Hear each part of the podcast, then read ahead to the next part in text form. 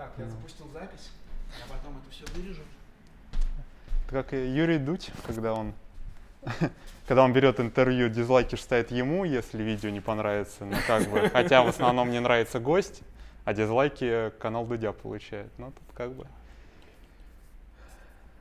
Слушай, ты не можешь не понравиться, потому что ты обладаешь всем тем, что нужно моим, моей аудитории, для которой я это все делаю. Да, что ты. Не, ну серьезно, ты быстрый, у тебя огромный опыт, тебе есть что рассказать, поэтому им больше ничего не нужно. Если получится кого-нибудь замотивировать mm. из моих друзей алкашей, наркоманов бегать, это цель вот этого, вот этого всего. А наша, с тобой, а наша с тобой цель просто получить от этого, от этого удовольствие. Я надеюсь, мы с тобой влезаем. Ну что ж. Куда смотреть надо? В камеру или на тебя больше? Как, как тебе, как, как, как тебе, как, как тебе удобнее? Абсолютно. Okay. Итак, три, два, один. Да. Всем привет. А, второй э, видеоподкаст канала «Бежим со мной». Сегодня у меня в гостях человек, который, можно сказать, оказал непосредственное влияние, чтобы я пришел в бег. Первые кроссовки были куплены в этом же магазине, что было символично, при участии этого же человека. А, Дмитрий Егоров, прошу любить, прошу любить и жаловать. Кандидат мастера спорта по лыжам, человек, который бежит за 2.30 8 марафон, ни в чем не ошибся? Ошибся. Так, в чем ошибся? 2.31. Уже 2.31, слушай, тогда статистика, которая висит на ранком ране, она неправильная. Да, надо поправить. Надо поправить. Ранком ран. Смотрите нас и, поправ... и, поправ... и поправляйте статистику. А, также хочу отметить, что человек обладает исключительной скромностью. Когда я договаривался об этом интервью и спросил, бежит ли он в воскресенье апрель, Дима сказал мне, что он не бежит, потому что не любит бежать медленно, а любит бежать быстро. Поэтому первый вопрос, он прямо напрашивается. Что значит бежать быстро для Дмитрия Егорова? Ну, в зависимости от дистанции, конечно, но бежать быстро – это бежать быстрее, чем ты бежал в прошлом, в позапрошлом году. Как минимум на личный рекорд. Ну, то есть каждый раз личный рекорд? Ну да, зачем статистам приходить на соревнования? Ну, то есть э, просто пробежаться ради прогулки, пропейсить друга, Диме это неинтересно. Не, пропейсить с радостью, если кто-то попросит помощи. А так, конечно, выходить просто. Я могу тут на улице выйти побегать. Классно. А, скажи, пожалуйста, как ты пришел в бег? Сначала же были лыжи. Ну да, ну на самом деле лыжными гонками я тоже занимался, никогда профессионально не занимался. Просто в школе насмотрелся биатлона, насмотрелся, как Оли Айнер Бьерндалин всех выигрывал и пытался повторять то, что делает он на нашем стадионе в городе Рузов в Подмосковье. Там круг 400 метров, и по нему просто накручивал круги на лыжах, что в итоге там выросло в прохождении первого марафона 50 километров в Битце в 2011 году. Мне тогда 18 лет был как раз. Вот. И после этого я понял, а если я пробежал лыжный марафон, почему я не могу пробежать беговой? И через пару месяцев пробежал и беговой марафон. То есть, получается, первая твоя беговая дистанция это был марафон. Не 10, не 5. Да. Это, это, сразу, да. это, сразу, это сразу же был да. марафон. Если на меня а, посмотреть на то, как я начинал бегать, я вот собрал все максимально беговые ошибки, которые сейчас по идее, ну, бегун не допускает, потому что медиапространство беговое такое более обширное сейчас, которое тебя защитит от всевозможных таких, ну, самых банальных ошибок. То есть там бежать э, сразу марафон, там э, бежать там в плохой обуви, в плохой неподготовленной одежде, там стартовать в жару в темпе быстрее, чем ты планируешь бежать там беговой объем не делать никакой перед марафоном особо. То есть моя, моя беговая подготовка перед первым марафоном была это 350 километров суммарно я пробежал за два месяца. За два месяца, даже да. не за один? Нет, нет. Ну, за полтора, за полтора. Я начал подготовку вот как раз 1 апреля, а 20 мая уже был марафон. Вот. То есть я побегал так, пробежал максимум за одну тренировку 23 километра, посчитал, что я готов. Подумал, что ну я 50 на лыжах проехал, что я 42 не пробегу, но оказалось, что это совсем разные дистанции. То есть ну, лыжный марафон можно бегать каждую неделю, а вот с беговым так не получается. Ну и сколько был результат первого марафона? 3,57. 3,57. Но у, небольшая поправочка, было плюс 30 на улице, а как оказалось, принципе, так и сохранилось сейчас. Я ужасно переношу жару. И вот, я узнал это после 25-го километра. То есть там была агония ужасная. Так-то я бежал на 3.30, но вот последние 15 километров несли свою корректировку в мой результат. Так была агония очень долгая, очень плачевная. До сих пор самый сложный мой марафон в жизни. То есть получается, что за 10 лет, за 10 лет ты скинул порядка, э, порядка часа 30, почти час 30 ну, э, со своего результата. Ну, ну скидываться-то ли, э, до трех часов скидывать легко, что там. Сколько ты лет э, скидывал до трех часов? Ну, я так сейчас сказал, и сам себя сейчас опровергать буду, на самом деле. Ну, извини, слово не воробей. Я скидывал, да, я скидывал 4 года его, но я скидывал это так долго только потому, что я тренировался один, без тренера, я жил в Рузе, там беговое сообщество тогда еще не было развито, то есть в 2011 году, так вот, для сравнения, я стартовал в 2011 году два раза на марафоне. Первый раз в мае, второй раз в сентябре. И в сентябре был самый крупный марафон России тогда. МММ назывался. Московский международный марафон мира. Сейчас вместо него московский, московский марафон, марафон проводится. Да. да. Вот. И тогда на старт вышло, если не ошибаюсь, 850 человек. И это было очень крутое событие. Считалось, что это прям массовость невероятная. Вот, и я тогда там пробежал что-то 3.37, 3.36 вроде бы и был там 300 какой-то. И я считал, что это невероятное беговое событие, то есть больше не будет, э, максимум только повторить такой объем можно. Но потом Дмитрий Тарасов э, взялся за работу, организовал этот московский марафон, беговой бум произошел, и тогда уже 10 тысяч на марафоне уже сильно не удивляет людей. Вот, а тогда, да, 800 человек стартовало, и да, и вот я тренировался один, потому что не было никакой беговой информации, не было беговых тренеров, не было беговых школ, не было никакой, никаких интернет-ресурсов, кроме там какого-нибудь Скирана Василия Парникова, это YouTube-канал такой очень старый, вот откуда я черпал первую информацию. А, и книжку мне подарили. Я, когда я пробежал первый, мас, первый марафон свой, я занял второе место в своей возрастной группе, потому что а, таких людей, э, которые на 18-19 лет бегут марафон, было всего там 7 человек, и я среди них вторым прибежал. Вот. И мне подарили книжку, называлась «Бег с лидиардом». Офигенная книжка, то есть всем советую. Вот, то есть это прям вот такая библия бегуна для тех, кто хочет погрузиться в бег по-настоящему. Вот очень советую. Сейчас ее, кстати, довольно тяжело найти. Я вот вчера хотел купить ее в магазине другу, подарить на день рождения, и не нашел там даже в крупных магазинах книжных. Она без проблем продается на ну, сайте про, На сайте, да, я просто зашел на, в магазин, думал, ну в магазине крупном, в Библиоглобусе уж найду, просто проходил мимо, нет, и, и в другом крупном не нашел на Арбате. Ну, так-то, конечно, можно. Просто сроки подгорали, мне надо быстрее книжку было. Мне нужно было быстрее книжку, потому что сегодня дарить надо. Ну, выбрал другую, ладно, не страшно. Слушай, вот мне вот очень важно, в связи с тем, что канал создан для того, чтобы мотивировать людей, как бежать, чтобы ты постарался вспомнить свою первую пробежку и вообще вот зачем ты на нее пошел. А, вот э, сможешь это вспомнить? Ну, наверное, проблематично, потому что, ну, я в школе занимался бегом, ну как так вот, кроме аж физры я не бегал, но на физкультуре мы постоянно сдавали там нормативы, там километр, там три километра, ну это так, ну, это как максимально все. любительски, да. Но помню как-то там, может в классе в одиннадцатом я пробежал в школе, ну нам сказали бегите сколько можете. Я пробежал там 10 кругов по стадиону, это сколько, 4 километра, и посчитал, что ну это больше всех пробежал, больше никто не стал бежать. Вот я вышел потом на следующий день, решил просто проверить, сколько я смогу пробежать максимум. Ну, там пробежал 5-6 километров, может быть, в классе в 11 Это не на физре, это вот именно просто на тренировке.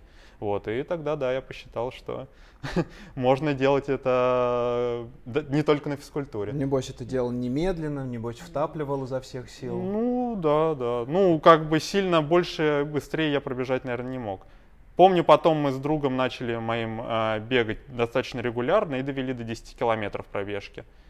Но потом начался лыжный сезон, я на лыжи перешел и не думал о беге до марафона. Слушай, скажи, пожалуйста, зимой все-таки лыжи, не бег. Зимой, зимой ты уходишь с головой в лыжи да. э, и начинаешь возвращать свою форму, соответственно, когда уже сходит снег, когда невозможно уже кататься, и ты возвращаешься к кроссовкам, к асфальту, ну, к грунту. Ну, не совсем так. То есть я, конечно, поддерживаю и беговую форму зимой, потому что все равно лыжи, это, конечно, циклика тоже, это тоже классно, тренирую сердечно-сосудистую систему, но все-таки в беге действуют немного другие мышцы, то есть даже если, к примеру, я делаю большой беговой лыжный объем, там качаются бедра, потому что я катаюсь в основном коньком, классикой не катаюсь, там тренируются бедра, плечи, трицепсы, но пресс, спина, но очень слабо задействованы икроножки, и поэтому из-за этого, когда я вот, к примеру, начинаю чуть увеличивать беговой объем, к примеру, ближе к сезону в феврале, я чувствую, что мои мышцы очень сильно напрягаются, и то, что я к этому не готов, поэтому бегом я поддерживаю себя,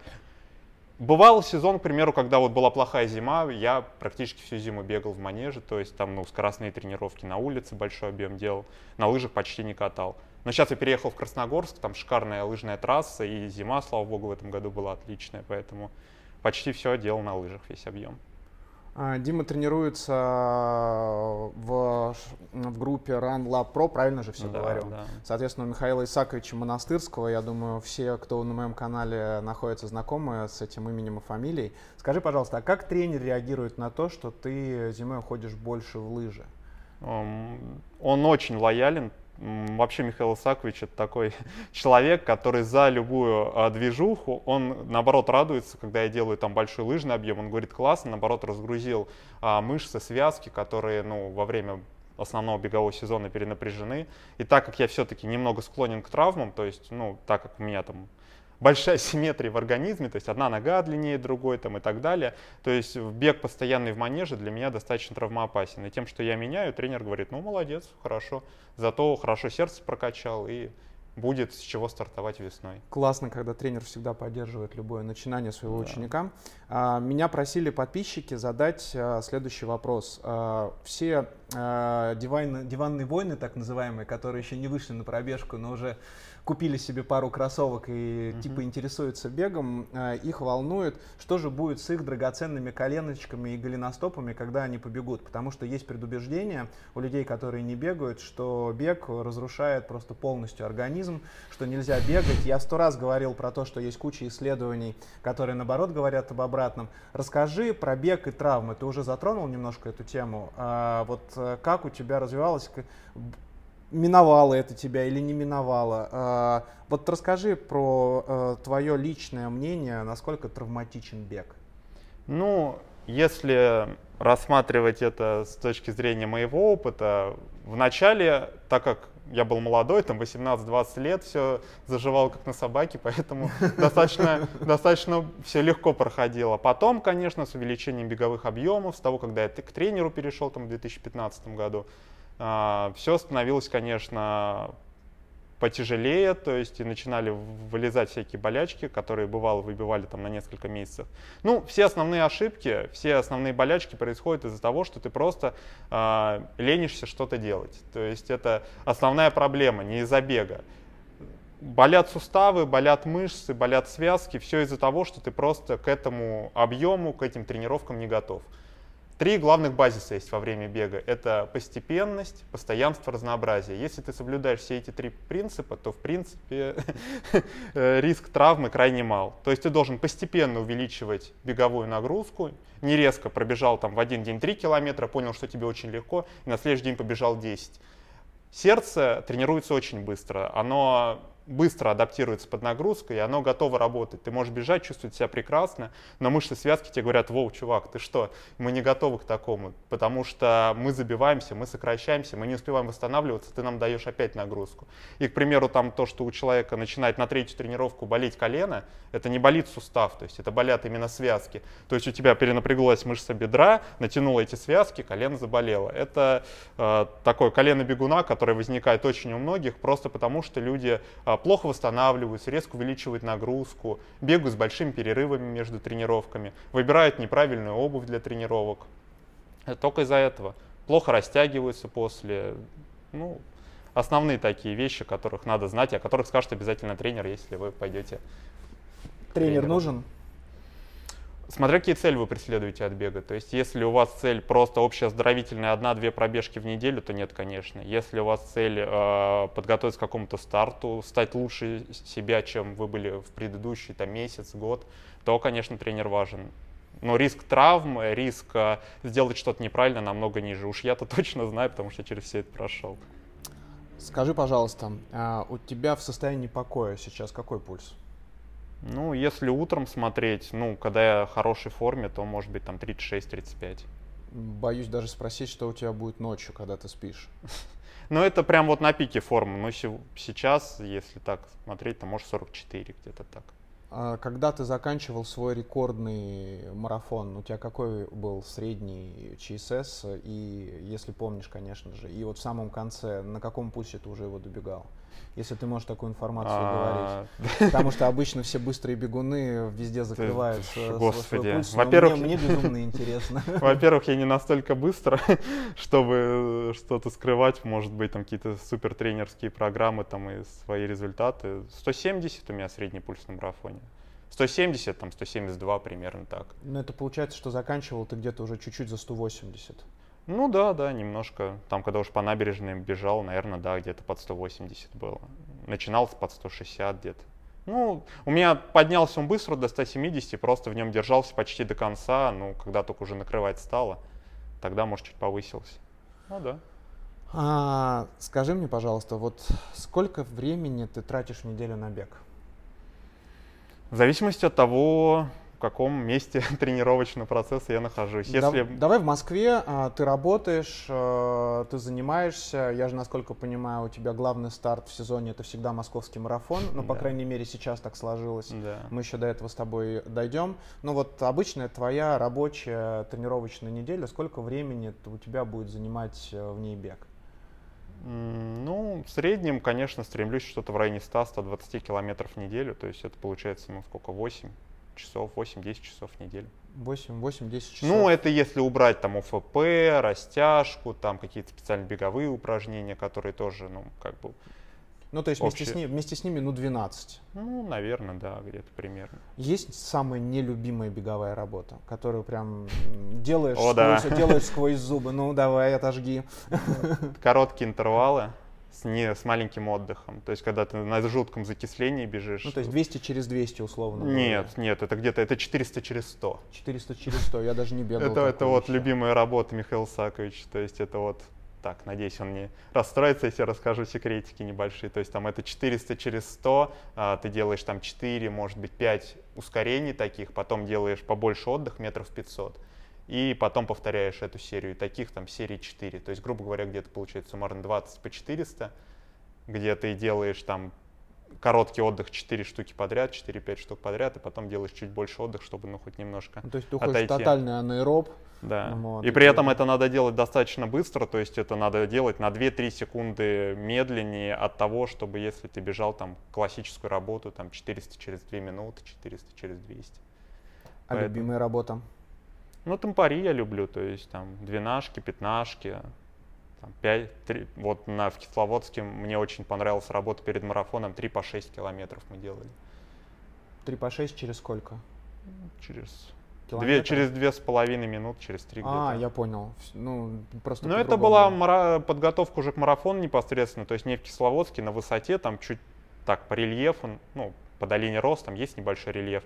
Надо было пробежать в темпе, в котором я планирую марафон пробежать. То есть, ну, такая. Ты... Не сказать, что прям она очень сложная, но она такая. Почувствовать темп. Ты следишь за качественными показателями своей крови? Это важно вообще для бегуна и тем более для начинающего бегуна сдать свой анализ крови и потом за ним отслеживать и через него контролировать, э, все ли нормально в организме, как он воспринимает нагрузку? Ну, честно, я кровь сдаю редко, то есть это если только я себя как-то не очень хорошо чувствую. То есть если у тебя есть какие-то проблемы, если ты понимаешь, что тебе что-то резко не бежится, у тебя какой-то застой в результатах там, или плохо, плохо, резко себя почувствовал плохо на тренировке, в которой обычно себя чувствовал хорошо, да, имеет смысл сдать точно, чтобы посмотреть там гемоглобин как минимум хотя бы, чтобы понять, нет ли у тебя каких-то провисов по этому показателю. А так, ну, перед сборами обычно сдаю, чтобы просто посмотреть, и после, чтобы посмотреть, какой был результат, разница. Перед сборами там обычно пьется препарат железа, чтобы в горах лучше переносилась нагрузка, именно где кислорода поменьше. А так нет, не сказать, что я прям так жестко слежу за своим своими показателями, я потому что себя чувствую всегда примерно одинаково. То есть у меня нет такого, что у меня там форма как-то резко гуляет или э, как-то резко себя плохо чувствую. То есть у меня, если не травма, если никаких проблем нету, то все нормально. Ты, ты соблюдаешь? Но обычно, да, Извини, любителям очень рекомендую. Извини, пожалуйста, что почти перебил тебя. А ты соблюдаешь режим? Во сколько ты ложишься спать? Ну, стараюсь до 12 ложиться, стараюсь спать 8 часов. Конечно же, с учетом работы, с тем, что я заканчиваю работать в 9 э, вечера, там, начинаю работать э, в 9 также утра, довольно тяжело всегда там лечь спать до 11, как в идеале надо. Конечно, когда ложишься до 11, то утром ты себя чувствуешь совсем по-другому, если лег там в 12, в час ночи, даже если ты проспал примерно то же количество часов. А, ну, стараюсь до 12 ложиться, стараюсь спать 8 часов по возможности. Ну, Хочу попробовать. Ну, как у всех. Хочу попробовать угадать. Ты, наверное, никогда не курил? Да, никогда. Никогда. Ни кальян, ни сигареты. То есть никаких Даже не пробовал. В, в, в, в твоем э, организме не было. А с точки зрения выпить, можешь выпить на день рождения у друга? Ну, обычно, да. Но вот что-то я где-то в октябре прошлого года, да, на дне рождения там у друга выпил немножко и понял, что понял, что это все равно совсем не мое. То есть я вообще не получаю удовольствия ни от вкуса, ни от результата. И поэтому все, я теперь вот с октября вообще там не пью и как-то не планирую начинать. Это не то, что там я какой-то жесткий себе запрет дал, ну вот просто понял, что не хочу совсем. От этого как-то тяжелее становится и бегать, э, бегать сложнее, сон ну, другой. Ну, то есть э, плюс и удовольствие оно... Ну, я, я пью очень редко, то есть я там раз в полгода там вина выпить, ну там это не сказать, что я прям выпивал до этого, просто я понял, что мне просто вообще не нравится вкус алкоголя, и тогда зачем? Прекрасно, прекрасно. А, витаминная поддержка есть в жизни Дмитрия Егорова? Вот, кстати, тоже один из моих таких, ну не знаю, минус не, ми, не минус, но я очень редко использую какие-то добавки, то есть это там, ну максимум гель на длительной тренировке, может быть там, если большая нагрузка, комплекс БЦА могу пропить, а так, ну электролиты там, воду разбавлять там ну, да, просто, да, да. что в жару особенно, потому что я жару плохо переношу, и вот соль как раз помогает.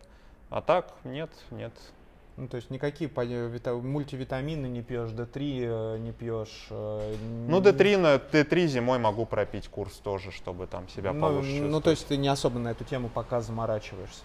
Нет. Я, я тебя понял. Скажи, пожалуйста, ты же наверняка будешь в субботу смотреть чемпионат России по марафону. Конечно. Конечно. А, за кого будешь болеть? А, ну, так как я тренируюсь у Михаила Исаковича, конечно...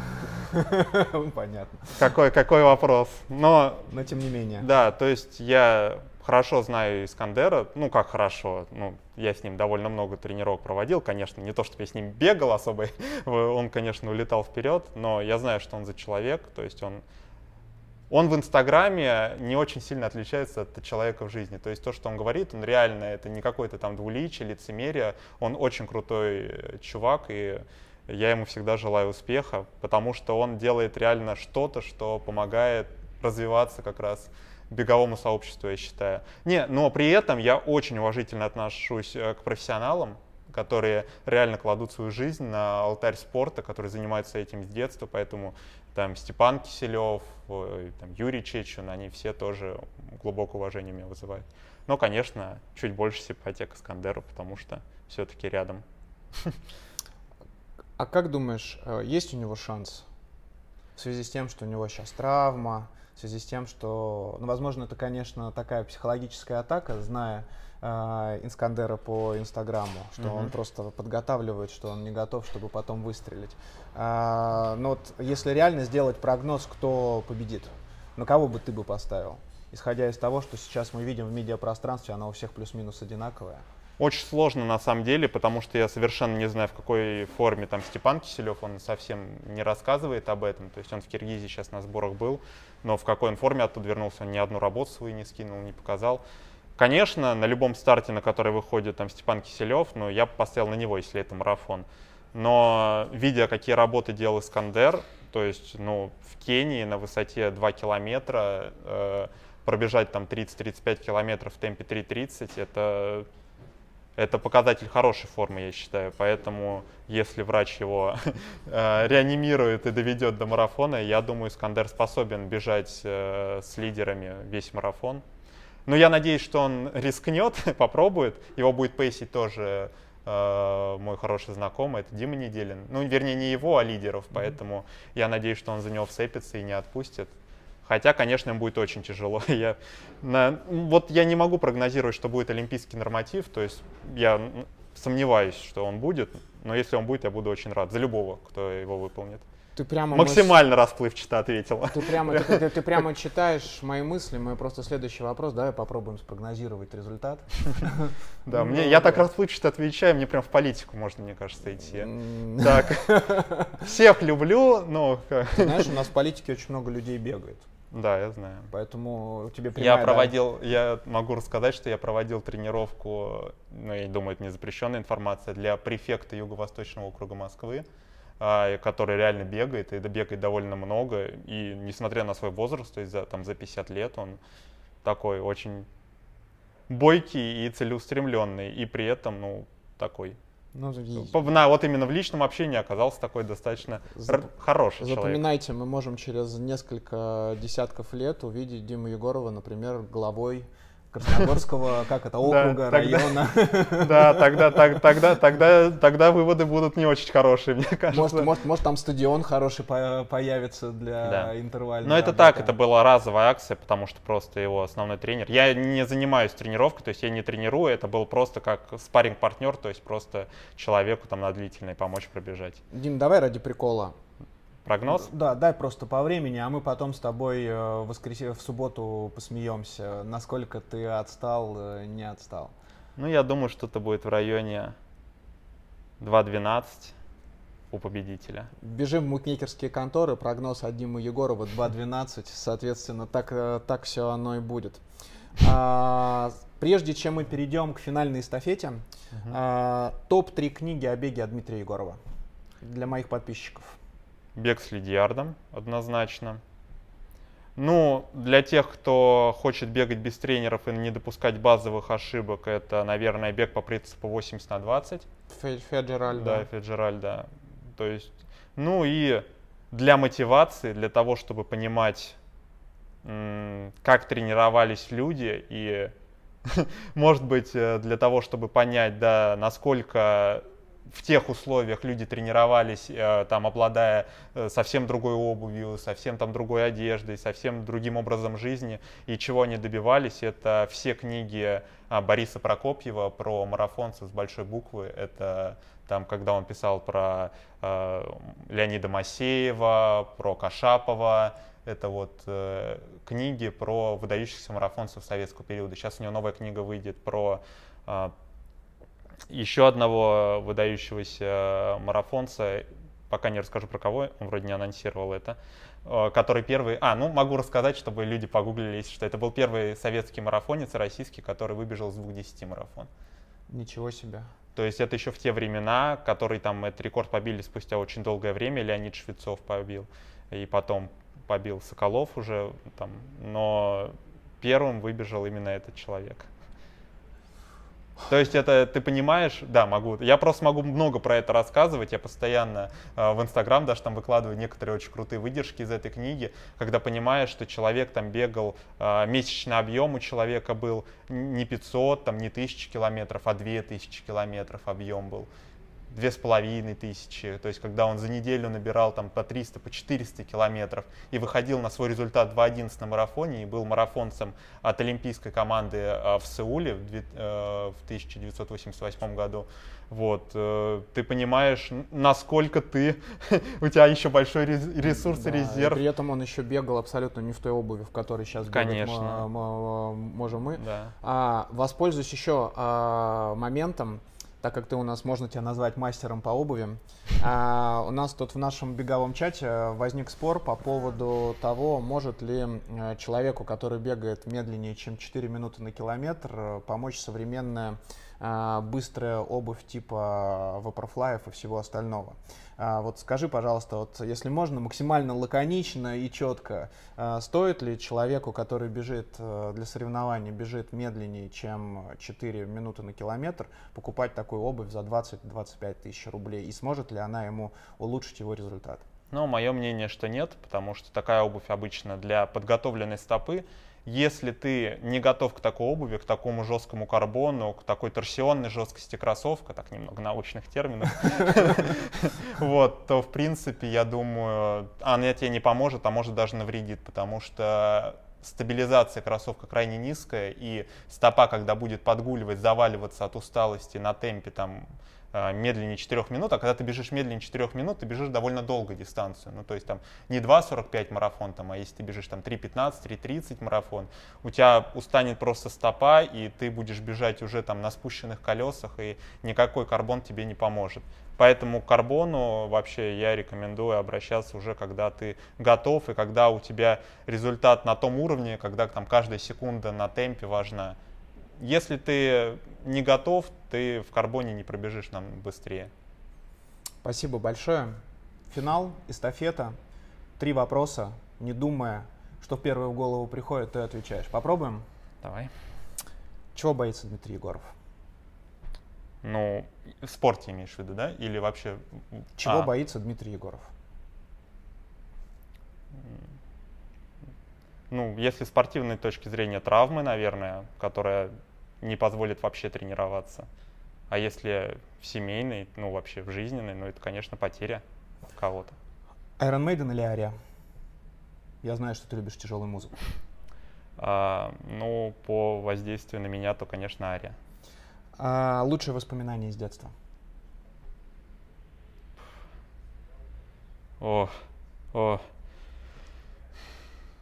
Наверное, когда я в первый раз проехался на двухколесном велосипеде. Бежим есть... со мной.